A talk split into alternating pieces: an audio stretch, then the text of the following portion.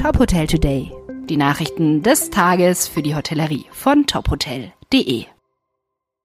Mit Sarah Leoni. Die Lifestyle-Apart-Hotel-Brand Locke hat ihr neues Projekt Wunderlocke in München eröffnet.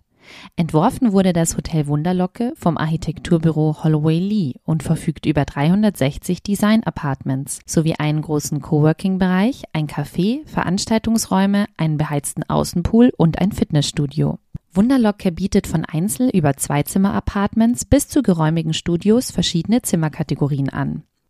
Das Highlight ist die 126 Quadratmeter große Penthouse Suite mit zwei Schlafzimmern, Whirlpool und privater Terrasse inklusive Alpenblick. Jedes Apartment verfügt über eine Küche sowie einen individuellen Wohnraum. Die konzeptionelle Ausrichtung des Apart-Hotels auf mittlere bis längere Aufenthalte ist darauf ausgelegt, einen Ort des Verweilens für KünstlerInnen, Kreative und Startups zu schaffen.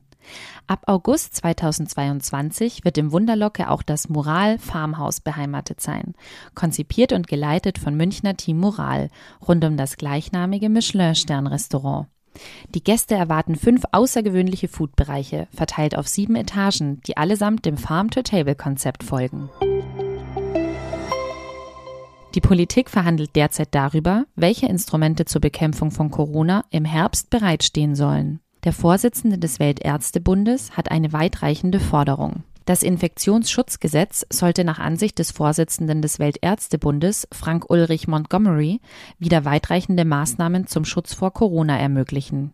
Wer von vornherein Maßnahmen wie Kontaktbeschränkungen oder Lockdowns kategorisch ausschließt, hat weder den Sinn des Gesetzes verstanden noch den Ernst der Lage begriffen, sagte Montgomery den Zeitungen der Funke Mediengruppe. Zum Frühjahr wurden vor allem auf Drängen der FDP Corona-Bestimmungen im Infektionsschutzgesetz deutlich zurückgefahren. Die Ampelkoalition berät zurzeit über eine Nachfolgeregelung im Infektionsschutzgesetz, weil die derzeit gültigen Bestimmungen am 23. September auslaufen. Betreiber von Clubs und Diskotheken verfolgen die derzeitige Debatte mit größter Sorge, sagte die Hauptgeschäftsführerin des Deutschen Hotel- und Gaststättenverbands DEHOGA, Ingrid Hartges, den Funke Zeitungen. Jörn Holtmeier, Geschäftsführer des Verbandes der deutschen Messewirtschaft AUMA, sagte den Funke Zeitungen. Bund und Länder haben bereits im Mai 2020 festgestellt, dass Messen keine Großveranstaltungen sind. Die Messewirtschaft in Deutschland erwartet, dass sich Bund und Länder im dritten Corona-Jahr an diese Vereinbarung halten. Weitere Nachrichten aus der Hotelbranche finden Sie immer auf tophotel.de.